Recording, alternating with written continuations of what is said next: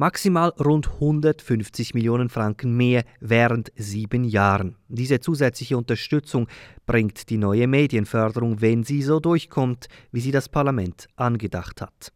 Erstmals sollen jetzt auch reine Online-Medien gefördert werden. Hier im Medientalk sprechen wir gleich darüber, wer von diesem Geld profitieren könnte und wer nicht. Ich höre nicht sehr gute Signale. Von da ich bin immer noch am heftig kämpfen, dass es dann wirklich so kommt, wie ich gerne möchte. Wir sprechen über das Referendum gegen die beschlossene Förderung. Ich bin der Meinung, wir müssen frei bleiben, wenn wir ein Geschäftsmodell haben, bei dem wir vom Staat abhängig werden. Dann gehen wir lieber unter, statt dieses Modell zu wählen. Und über eine mögliche neue Initiative für ein Recht auf Informiertheit. Das ist der Medientalk und hier geht es gleich um Maßnahmen für den Erhalt der Schweizer Medienvielfalt. Uns gibt es auch online im Abo srf.ch-audio. Mein Name Salvador Atassoy. SRF 4 News Medientalk. Es war eine jahrelange Diskussion, die diesen Sommer ihr vorläufiges Ende fand. Das Parlament sagt Ja zu einer Medienförderung, eine Förderung, die 2018 von Doris Leuthard als selbstständiges Mediengesetz lanciert, von Simonetta Sommaruga 2019 komplett überarbeitet und dann im Parlament noch einige Male zerzaust, ergänzt und umgebaut worden war. Auf den Punkt gebracht kann man sagen, ein jahrelanger Streit darüber, ob und wie man private Medien in der Schweiz zusätzlich unterstützen könnte, hat damit geendet. Vorerst. Das Resultat, bestehende Subventionen wie etwa jene der Früh- und Sonntagszustellung für Printprodukte werden massiv ausgebaut. Neu können auch die Ausbildung von Journalistinnen und Journalisten gefördert werden, Nachrichtenagenturen und neu auch Online-Medien. Korrekt ist, jeden dieser Punkte könnte man intensiv diskutieren, bei jedem gibt es Pro und Contra. Wir aber fokussieren uns heute auf den Bereich der reinen Online-Medien. Wird das Gesetz so umgesetzt, wie es angedacht ist, dann würde das heißen, Online-Medien könnten mit 30 Millionen Franken unterstützt werden, abhängig davon, ob sie ein Bezahlsystem etabliert haben, egal ob durch Paywall oder Spenden und abhängig davon, ob sie die Förderkriterien erfüllen. Die Grundidee dahinter, junge Medien sollen sich in der Schweiz etablieren können und so langfristig die Medienvielfalt im Land sichern. Zwei Fragen stellen sich in diesem Zusammenhang. Reicht dieses angekündigte Paket aus, um dieses Ziel zu erreichen und kommt es überhaupt? Die Frage ist berechtigt, denn eine Gruppe von Verlegerinnen und Politikern hat ein Referendum angekündigt. 50.000 Unterschriften müssen sie in diesen Wochen sammeln. In diesem Komitee sitzt unter anderem Christian Keller. Er ist Verleger von primenews.ch, ein kleines Basler Online-News-Magazin mit rund 300 Stellenpatienten in der Redaktion und einem Umsatz im Bereich eines kleinen KMUs. Also eigentlich genau die Art Online-Medium, welche die angedachte Medienförderung jetzt unterstützen sollte. Ich habe Christian Keller gefragt, ob er seiner Ansicht nach die Förderkriterien des Bundesamtes für Kommunikation erfüllt. Auf jeden Fall würden wir Geld bekommen, weil wir ein Abo-Modell haben unter anderem. Wir haben verschiedene Modelle, eines ein Abo-Modell und ähm, nach den jetzigen Kenntnissen, die ich habe, würden wir auch von diesem Subventionspaket profitieren. Das heißt, Sie würden, aber Sie wollen nicht, verstehe ich das richtig? Auf gar keinen Fall. Das kommt überhaupt nicht in Frage. Ich bin der Meinung, wir müssen frei bleiben, wenn wir ein Geschäftsmodell haben, bei dem wir vom Staat abhängig werden. Dann gehen wir lieber unter statt dieses Modell zu wählen. Herr Keller, vor was genau haben Sie Angst? Wir haben bei der indirekten Presseförderung ja schon seit Jahren ein Modell, das für die großen Verlage funktioniert. Keiner scheint mehr abhängig zu sein vom Staat. Keiner scheint irgendwie sich reinreden zu lassen. Warum haben Sie jetzt hier so Angst? Also ich möchte betonen, dass es mir nicht darum geht, das jetzige System in Frage zu stellen. Es geht darum, was geplant ist und die Pläne in Bern würden ja dazu führen, dass viel mehr, also wirklich viel, viel mehr Subventionen fließen würden. Und das führt zu einer Situation, bei der ich große Zweifel habe, ob die Medien noch unabhängig wären und auch aus einer unternehmerischen Sicht. Und darauf habe ich seit der Gründung unseres ähm, Nachrichtenportals in Basel Wert gelegt. Oder ist es einfach wichtig, dass sie nicht abhängig sind von einem von einer Einnahmequelle. Sie müssen möglichst unabhängig bleiben. Sie sollten nie auch ein, ein Modell haben, wo Sie einen Werbepartner haben, der irgendwie mehr als, ich weiß auch nicht, ein paar Prozent Anteil hat. Und wenn der wegfällt, sind sie dann in der Bedrulle. Und ich finde einfach, wenn Sie anschauen, was jetzt gemacht wurde, dann führt das zu unglaublichen Abhängigkeiten. Und Sie sehen ja jetzt schon anhand von Vorstößen in Bern, die da eingreifen wollen bei den Kriterien, bei der Vergabe, zu was das dann führt. Und das kann es nicht sein. Das kann nicht, das kann nicht das Ziel sein in der Schweiz. Herr Keller, im Umkehrschluss heißt das dann, Sie brauchen folglich kein Geld, Ihnen geht's gut. Ja, also ich wüsste auch nicht, warum die anderen Geld brauchen. Und äh, wenn jemand äh, sein, sein Geschäft nicht richtig führt und nur Defizite anhäuft, dann weiß ich auch nicht genau, ob dann einfach die, der Ausweg darin besteht, einfach Geld vom Staat zu bekommen, nur weil man Journalismus macht. Ich finde das auch ein bisschen arrogant.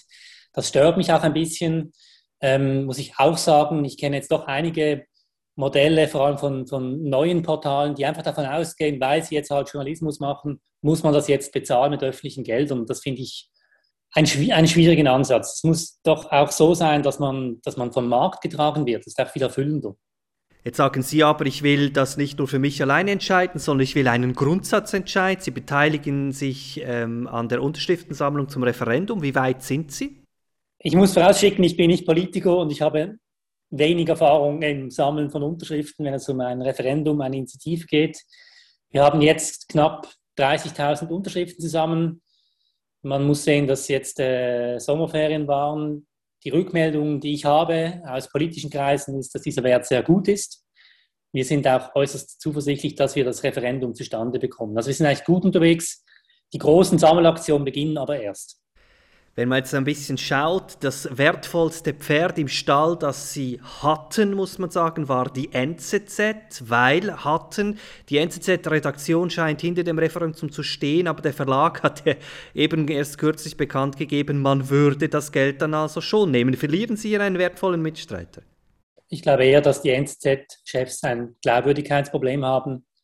Ich finde das gravierend und stellen sich einfach die Situation vor, eine Redaktion schreibt gegen ein Subventionsgesetz an und dann kommt die Geschäftsleitung und stellt die Redaktion in den Senkel. Also ich glaube, die Stimmung bei der NZZ war schon besser. Und trotzdem ist die NZZ ja der Titel in der Schweiz, der sich gegen Staatseingriffe wehrt. Wenn die NZZ fällt, dann verlieren Sie Ihr wichtigstes Pferd.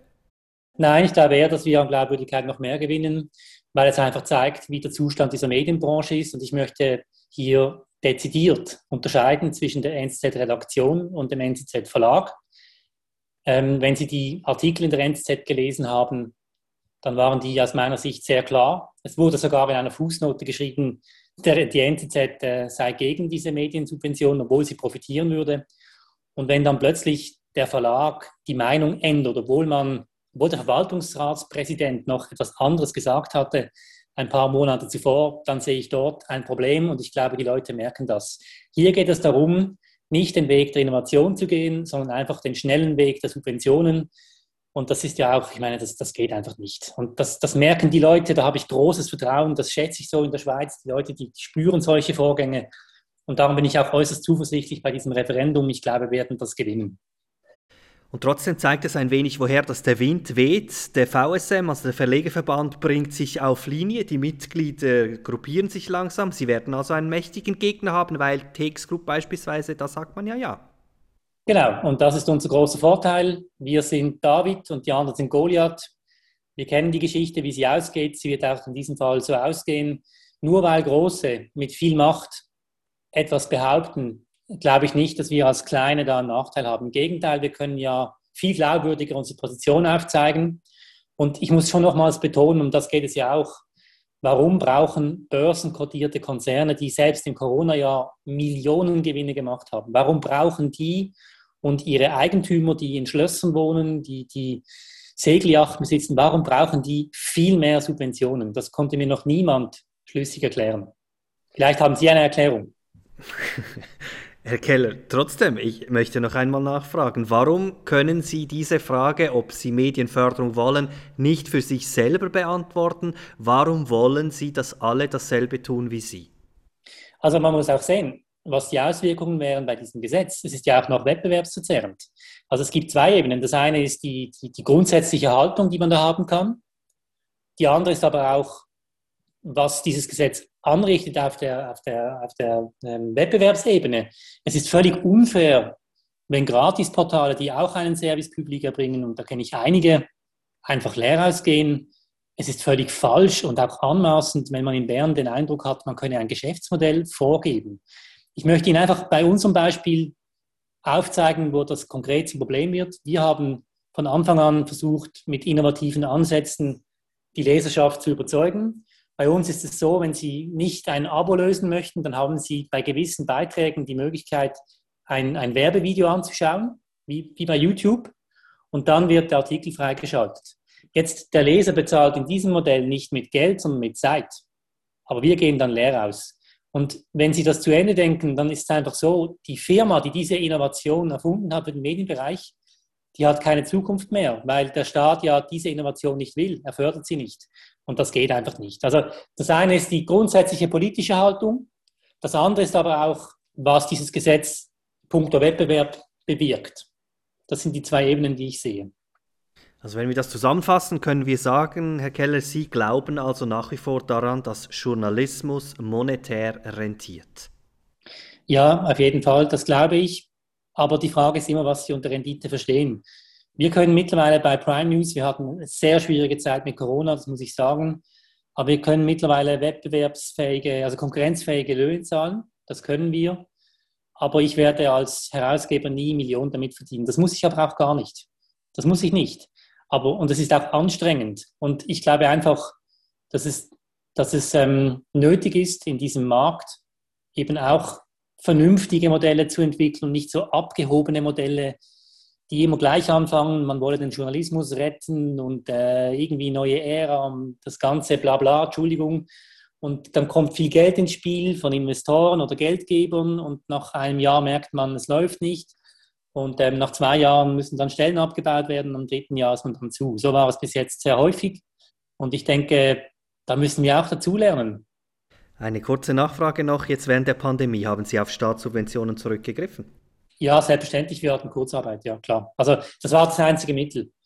Ähm, andere, andere Anträge konnten wir gar nicht stellen bei uns. Wir sind ein Startup und es gibt es erst seit drei Jahren, aber die Kurzarbeit war für uns ein sehr wichtiges Mittel.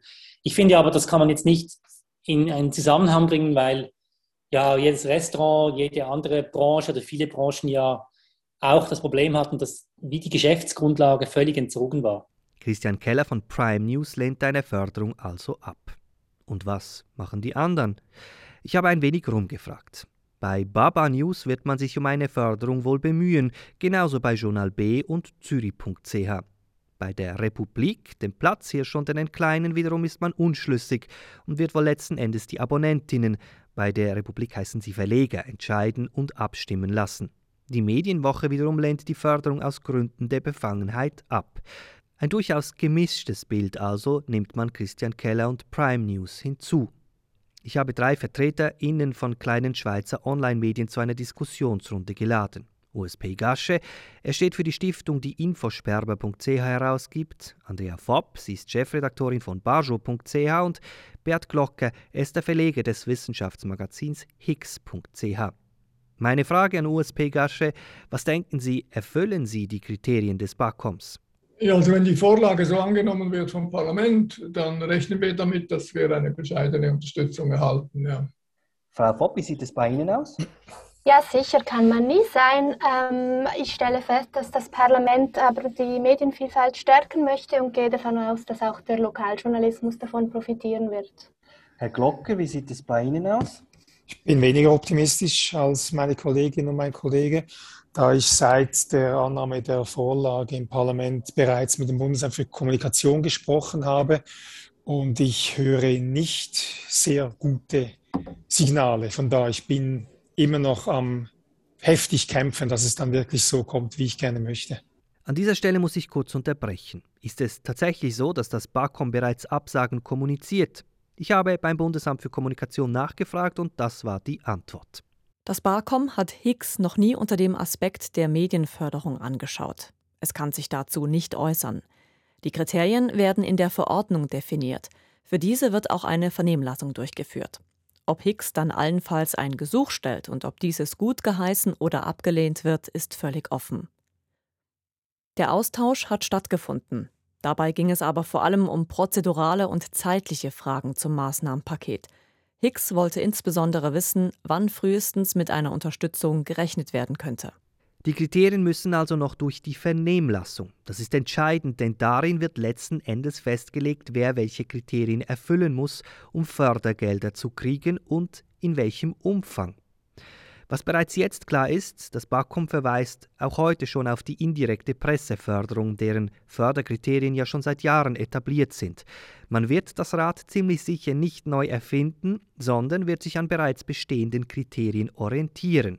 Nur abgeschlossen, das gebe ich zu, ist diese Diskussion Stand heute nicht. Die Frage lautet daher, versuchen Verlegerinnen und Verleger bereits jetzt sich inhaltlich in Position zu bringen und haben Korrekturen an der Ausrichtung vorgenommen, um etwaige mögliche Anforderungen zu erfüllen? Die Frage geht an Andrea Fopp von Bajur. Nein, selbstverständlich nicht.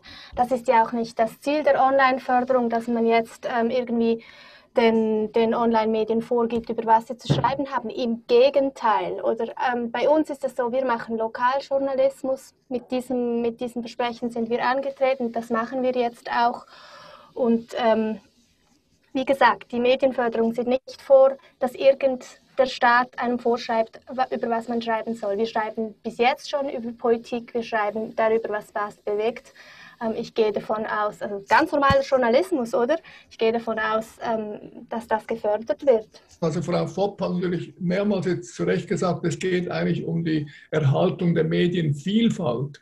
Und die Vielfalt ist am meisten gefährdet in Regionen, wo irgendwelche Großen quasi das Monopol haben.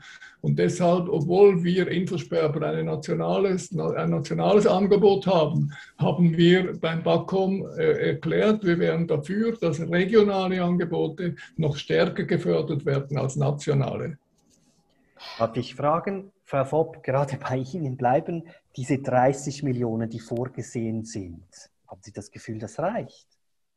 Nein, also dieses Gesetz ist ein guter Anfang, weil das Parlament sich jetzt dafür ausgesprochen hat, dass man eben auch Online-Medien fördert. Ich meine, in dem, im ersten Entwurf war ja nur der Print drin und es kann ja nicht sein, dass man im 21. Jahrhundert die Printpresse fördert und die Online-Förderung außen vor nimmt. Nein, das geht nicht. Und was natürlich auch schon ein bisschen heikel ist, ist, dass jetzt zum Beispiel die Supino-Medien Millionen erhalten sollen. Also irgendwie 120 Millionen gehen an die großen Printverlage, während die Online-Medien so ein paar Brösmeli bekommen, wie ich es gerne nenne. Aber ich sehe halt dieses Gesetz jetzt als Übergangslösung. Es soll nur für sieben Jahre gelten. Es ist eine Art Abwicklungsgesetz. In diesen sieben Jahren sollen jetzt die Printmedien ähm, sozusagen ihr Printbusiness abschließen und sich endlich digital aufstellen und ihr Businessmodell auf digital umstellen. Und vor allem soll es den Online-Medien ermöglichen, in Infrastruktur zu investieren und sich aufzustellen, dass weiterhin gerade in den Regionen noch Lokaljournalismus vorhanden ist. Aber ich meine, wenn man mich fragt, die Printmedien haben, in, haben es in den letzten Jahren verschlafen, ein Businessmodell für die Medien zu entwickeln, das äh, darauf beruht, dass man noch Inhalte verkauft. Also ich glaube, die Zeit, in der man Medien verkauft, die ist vorbei. Und gerade weil ich sage, es ist eigentlich nur ein Übergangsgesetz, ich glaube, wir müssen die Medienförderung neu, ganz neu denken und auch neu aufstellen. Wenn wir wollen, dass es weiterhin unabhängigen regionalen Journalismus gibt, dann müssen wir äh, mehr machen. Und von daher, ähm, wir von Baschur, wir sind im Verband Medien mit Zukunft und wir zusammen mit anderen überlegen uns jetzt eine Initiative zu starten und fordern ein Recht auf Informiertheit. Wir denken noch daran herum, aber ich denke, Medien sind, Journalismus ist heute ein Kulturgut, eben nicht mehr etwas, mit dem sich Inhalte verkaufen lassen. Von dem, her, von dem her, dieses Gesetz ist eine Übergangslösung, die es braucht, damit es überhaupt noch unabhängigen Journalismus gibt. Aber dann müssen wir dann die ganze Medienförderung neu denken. Herr Glocker, darf ich fragen, wenn Sie jetzt das so sehen, Sie, bei Ihnen ist nicht klar, kommen Sie an die Förderung, kommen Sie nicht, dann sehen Sie große Verlage wie die TX Group, die gleich zweimal profitieren wird von der Online-Abgabe und der indirekten Presseförderung, der Verbilligung der Frühzustellung. Was löst das bei Ihnen aus? Das löst vor allem Unverständnis aus, wenn ich denke, ein Konzern, der 100 und mehr Millionen Dividenden ausbezahlt und gleichzeitig äh, Unterstützungsgelder vom Staat be, äh, beansprucht, ist das ziemlich ja, schizophren oder absurd. Also das geht für mich überhaupt nicht auf. Wenn ich dann überlege, wie wir Kleinen, wir sind ja alle drei, die hier jetzt in der Runde sind, sind wir im Verband Medien mit Zukunft organisiert und wie, wie wir, wir reißen uns wirklich was auf und versuchen, was Neues, was Innovatives auf die Beine zu stellen. Und äh, wie Andrea Fopp sagt, die äh, großen Tanker, die fahren einfach auf ihrem angestammten Kurs weiter, garnieren Dividenden oder schütten Dividenden aus und garnieren noch staatliche Unterstützung. Das geht für mich überhaupt nicht auf. Aber und, und dann ist ja noch mehr als die Hälfte des ganzen Fördertopfs ist für die Großen definiert. Warum man überhaupt auf sowas kommt, ist mir völlig schleierhaft. Also den Großen wird gegeben und den Kleinen die Brosamen. Das löst Unverständnis aus. Herr Gasche, wie sieht es bei Ihnen aus? Denken Sie, die Medienförderung erreicht, was man eigentlich will, nämlich das Kleine existieren können neben den Großen?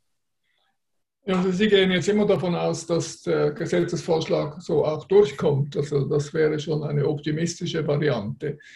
Äh, es ist klar, also Herr Glocker hat vollkommen recht, die, die großen, es geht ja um die Medienvielfalt. Und wenn es um die Vielfalt geht, müsste man eigentlich nicht Medien äh, subventionieren oder finanziell unterstützen, welche bei wichtigen Themen den identischen Artikel von Ost, vom Ostschweiz bis zur Westschweiz veröffentlichen. Nehmen wir Tamedia vom Tagesanzeiger, Bund, Landbote, Zürcher Unterländer, Zürichsee Zeitung, Le Matin, Tribune de Genève, alle haben veröffentlichen den gleichen Artikel über ein wichtiges Thema. Wir haben das schon auf Infoschwerber thematisiert.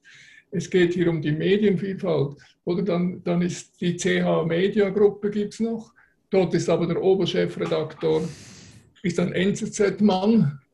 Die NZZ dominiert Luzerner Zeitung, St. Galler Tagblatt äh, zusammen. Also wir hatten den Fall von Hans-Peter Guckenbühl, der wollte nicht für die Luzerner Zeitung schreiben, sondern nur für St. Galler Tagblatt ist ihm verboten worden. Also es gibt einfach Einheitsbrei und der hat ja wahnsinnig zugenommen in den letzten Jahren und wird weiter zunehmen. Und deshalb ist es so, so wichtig, dass man von Medienvielfalt redet, die gefördert werden muss.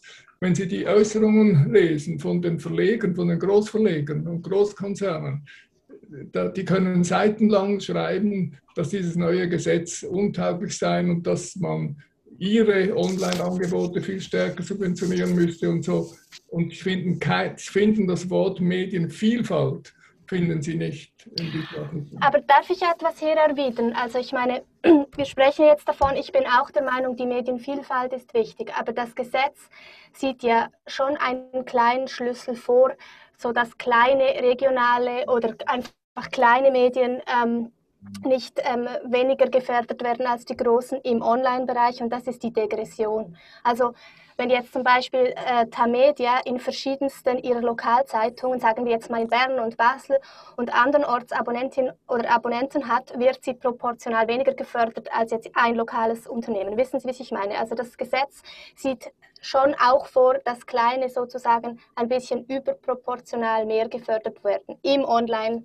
Bereich. Das ist der eine Punkt. Und der andere Punkt ist, ähm, ich bin wirklich nicht sicher, ob jetzt zum Beispiel Higgs nicht gefördert, werden sollte, weil es ein Wissenschaftsmagazin ist, sondern so wie das Gesetz formuliert ist, sollen einfach nur Medien gefördert werden, die irgendeine Form von Abo oder Unterstützungsmodell haben. Und diese beiden Punkte in diesem Medienförderungsgesetz, die finde ich eigentlich noch klug. Mir ist einfach wichtig zu sagen, das Gesetz, das hat wirklich seine Tücken. Ich finde es auch nicht gut, wenn Supino der Dividenden ausschüttet, nachher Subventionen bekommt. Aber wenn man jetzt das Gesetz aus diesen Gründen ablehnt und nichts anderes macht, dann haben wir nachher gar keine Lokalmedien mehr, wenn es so weitergeht. Also es ist schon noch wichtig, dass das ist ein Kompromiss und Kompromisse haben immer Nachteile und dieses Gesetz hat viele. Aber wenn wir gar nichts machen, haben wir am Schluss nur noch kleine Medien, die von irgendwelchen Milliardären bezahlt werden, deren Namen wir nicht kennen. Da habe ich lieber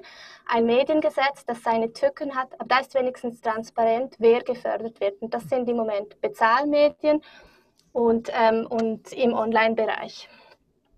Ich habe nicht gegen das Gesetz geredet. Ich habe nur die Frage beantwortet, was es bei mir auslöst, wenn die, Groß wenn die Großen auch gefördert werden. Immerhin gibt es ja den Schlüssel, dass etwa ja, etwas weniger als die Hälfte für die Kleinen äh, sein sollen. Wenn wir jetzt sagen, das wären 15 Millionen und wir davon ausgehen, ich ja. weiß nicht, wie viel Kleine es gibt, wer auch immer da dazu zählt. Ich habe gehört, die Republik wird zu den Großen gehören, weiß man auch noch nicht so genau. Aber wenn dann 15 Millionen für die Kleinen sind und ich davon davon eine Krieg, äh, dann, dann bin ich der Letzte, der mich, der mich darüber beschwert. Also ich finde auch nicht, das Gesetz muss man jetzt wie das Kind mit dem Bade äh, ausschütten bzw. eben ablehnen. Aber Frau Fopp, ich würde trotzdem gerne nachfragen, selbst die Unterstützung von innen ist ja nicht 100 Prozent da. Die Republik beispielsweise, da ist man sich noch nicht sicher, wird man den Antrag überhaupt stellen? Ähm, die Medienwoche beispielsweise wird äh, keinen Antrag stellen, die wollen keine Förderung. Prime News, äh, ebenfalls aus Basel, da sitzt man sogar im Referendumskomitee, lehnt diese Förderung ab. Und wenn selbst die Kleinen ihre Bedenken haben, was denken Sie, wie groß ist dann auch so ein bisschen die Skepsis in der Bevölkerung? Also dieses Referendum hatte dann durchaus Chancen. Ich gehe davon aus, dass das Referendum zustande kommt und wir darüber abstimmen. Und ich finde das auch gar nicht so schlecht, weil diese Bedenken, zum Beispiel also der Prime News Chef ähm, Christian Keller, den ich sehr schätze, der sagt immer, ja, wie gesagt, zu Pino bekommt da noch äh, bekommt er noch Millionen und er fürchtet, dass der Staat jetzt in die Medien reinspricht, also dass der Staat sozusagen den Medien ähm, verunmöglicht, kritisch über den Staat zu schreiben. Und diese Bedenken, die muss man diskutieren. Ich teile diese Bedenken nicht, aber ich finde, es ist wichtig, dass wir darüber reden und von daher finde ich auch gut, dass das Referendum, dass sich ein Referendumskomitee gebildet hat. Wie gesagt, sogar wenn jetzt das Gesetz zustande kommt, finde ich, die Diskussionen sind noch nicht abgeschlossen. Ich teile die Bedenken nicht. Ich finde, das Gesetz ist so austariert, dass man sagt, Bezahlmedien werden gefördert und sie müssen sich an die branchenüblichen Qualitätsrichtlinien halten. Das heißt, nicht der Staat definiert, was förderwürdig ist, sondern die Medien ähm, definieren die Qualitätsrichtlinien selbst. Ich finde, das ist sehr vernünftig und da habe ich keine Angst, dass, man zu, dass der Staat zu, zu fest reinredet. Aber das muss man diskutieren und ich glaube, genau diese heiklen Punkte, die können wir jetzt auch diskutieren.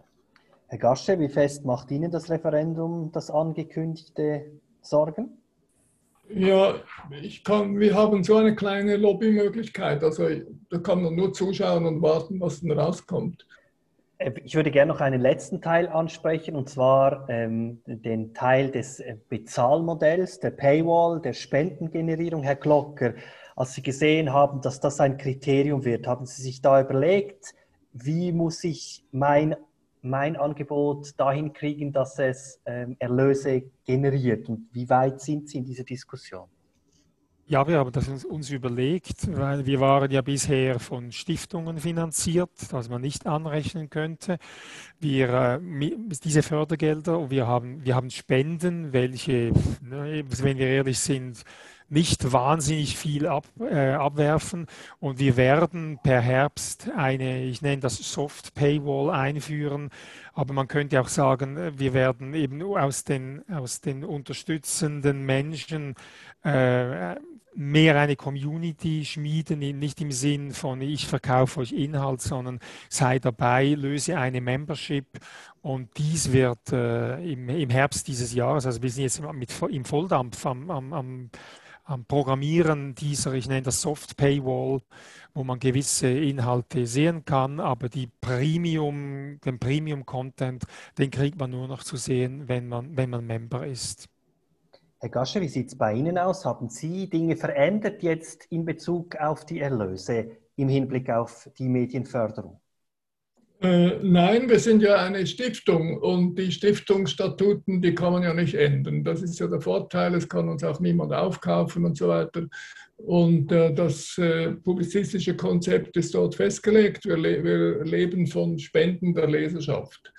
Und das hat natürlich den Vorteil gegenüber einer Paywall, dass jemand, der spendet, der erlaubt dann auch also der ganzen Bevölkerung eigentlich Zugang zu Infosperber. Und das ist klar, die, die Einnahmen sind im Moment viel kleiner als bei der Republik, die einen relativ hohen Abonnenzpreis haben. Aber ähm, wir, können, wir können knapp leben davon und es schafft, schafft uns eben die Unabhängigkeit, die nötig ist in der Medienvielfalt. Aber wir könnten natürlich einen Zuschuss sehr gut gebrauchen, der bei uns hundertprozentig wie bei, wie bei Baschur offenbar in äh, redaktionellen Ausbau investiert würde. Das heißt aber, Sie ähm, setzen derzeit nicht daran, diesen Spendenzuschuss zu erhöhen, aktiv. Ja, wir sind natürlich aktiv am Spenden akquirieren, weil wir ja nur von Spenden der Leserschaft äh, uns finanzieren. Also wir haben Spendenaufrufe jedes Jahr, wir haben jede, jeden Tag Spendenaufrufe auf der Seite. Also wir, äh, wir leben ja nur davon. Also das können wir nicht verstärken. Man kann nicht jeden Tag die Leute belästigen mit Spendenaufrufen. Ja, aber Sie könnten das Fundraising ausbauen, wäre ja eine Möglichkeit. Äh, nee, also das, wir, wir verkaufen ja keine Abonnements oder Fundraising, da muss man etwas bieten. Also es sind die Leser bei uns, welche zahlen, weil sie finden, ich finde pro Woche zwei, drei mindestens Beiträge, die ich sonst vermissen würde. Und dann sind sie bereit zu spenden, diejenigen, die zahlen können. Diejenigen, die nicht zahlen können, haben den Vorteil, dass sie Infosperber trotzdem lesen können, im Gegensatz zur Leserschaft bei der Republik. Ich möchte noch was zum Ausbau der, der Spendenakquise sagen. Ich, ich weiß von einem äh, Bekannten, äh, dass er oder dass seine Organisation 500.000 Franken proportional aufwerfen muss, um 1,5 Millionen Spenden reinzuholen. Also da muss man zuerst mal diese 500.000 Franken haben.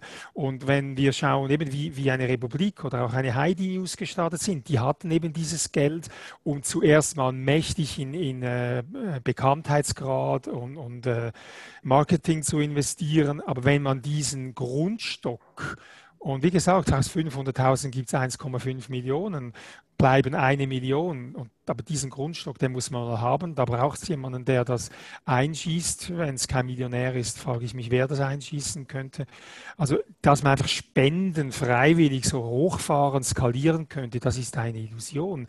Es braucht, es braucht mehr, sei es eine Mitgliedschaft, eine Community, ein soziales Gewissen oder was auch immer. Aber einfach Spendenakquise, das ist ein sehr, sehr hartes Pflaster. Frau Fopp, wie sieht es bei Ihnen aus? Arbeiten Sie daran, die Umsätze in die Höhe zu bringen? Natürlich, aber nicht einfach nur, also nicht wegen der Medienförderung, sondern von Anfang an. Wir sind überzeugt, heutzutage muss man die, um die Aufmerksamkeit von den Leuten kämpfen. Das ist das rare Gut. Und wir möchten ja einen Journalismus machen für die Baslerinnen und Basler. Das heißt, wir möchten dort sein, wo die Leute sind, über das berichten, das sie auch interessiert. Das heißt, wir arbeiten ständig daran, ähm, mit den Leuten zusammen auch Inhalte zu definieren, sie einzubinden, sie bei uns stattfinden zu lassen. Und das Schöne ist, dass wir gemerkt haben, also ich finde auch, das gehört zum unternehmerischen Denken dazu, dass die Medien heute haben, mü haben müssen, einfach das Internet vollschreiben, das reicht noch nicht. Das Schöne ist, was wir gemerkt haben, ist, wir hatten immer dann am meisten ähm, neue Mitglieder, ähm, wenn wir klassischen guten Journalismus gemacht haben. Bei großen Recherchen, bei knackigen Interviews, dann kommen die Leute und, und, und werden bei uns Mitglied. Die Inhalte können alle gratis lesen. Es geht wirklich darum, dass die Leute dann sagen, okay, Baschur finde ich eine gute Sache, identifiziere ich mich damit und dann Member werden. Von daher bin ich zuversichtlich. Ja, es ist aufwendig. Äh, Werbung, Marketing, Community Management ist aufwendig, aber man wird auch belohnt. Sagt Andrea Fopp von barjo.ch. Sie war zu Gast zusammen mit USP Gasche von infosperber.ch und Beat Glocke von hicks.ch.